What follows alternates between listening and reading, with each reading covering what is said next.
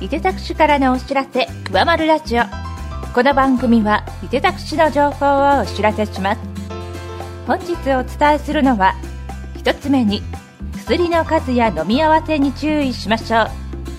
2つ目に祁答寺公園水生植物園内への飲食店等設置予定候補事業者の募集について。3つ目に就職再就職活動支援セミナーについて。4つ目に伊勢崎市誕生20周年記念ロゴマーク一般投票について。5つ目に人権について考える集いの開催についてです。それでははじめに薬の数や飲み合わせに注意しましょう。多くの薬を服用することにより副作用を起こしたりきちんと薬が飲めなくなったりする状態をポリファーマシーと言います。複数の医療機関や薬局を利用する場合でもお薬手帳を1冊にまとめ受診時に提示することで医師や薬剤師が飲みすぎや飲み合わせを確認できるようにしてポリファーマシーを防ぎましょう。続いて祁答寺公園水生植物園内への飲食店等設置予定候補事業者の募集について。市では祁答寺公園のさらなる魅力向上と来園者の増加を図るため祁答寺公園共生花咲くプロジェクトを進めています。このプロジェクトの一環として集客力を有する施設を設置するため都市公園法による公募設置管理制度パーク PFI を活用した飲食店等設置予定候補事業者を募集します。公募スケジュールなど詳しくは市ホームページをご覧ください。続いて就職再就職活動支援セミナーについて就職再就職活動のポイントや求められる働き方などについて学ぶセミナーを開催します。開催日時は1月26日金曜日の午後1時30分からで会場は市役所東館5階第3会議室です。対象は就職再就職を考えている人で定員は先着10人程度です。なお参加料は無料です。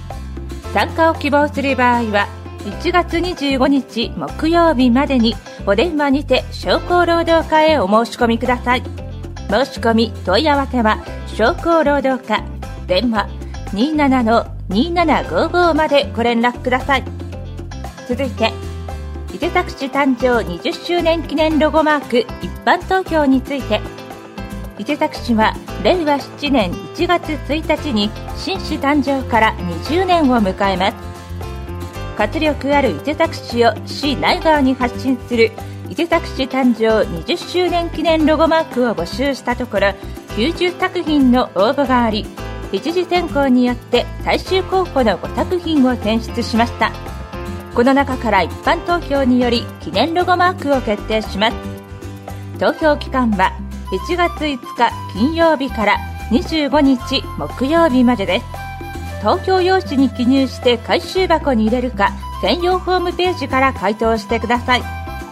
投票用紙と回収箱は企画調整課市役所各支所の市民情報コーナー。各公民館にあります。詳しくは広報伊勢崎1月1日号または市ホームページをご覧ください。続いて人権について考える集いの開催について講演会林保館集会所事業の成果発表会市内の小中学生による人権啓発ポスターや人権救護の優秀作品の展示などを行います。開催日時は1月20日土曜日午前10時30分から午後4時30分までです。会場は人材派遣ワイズコーポレーション高い総合文化センターで入場料は無料です。午前10時30分から正午までは住職の高橋美生さんをコーチに招き講演会を開催します。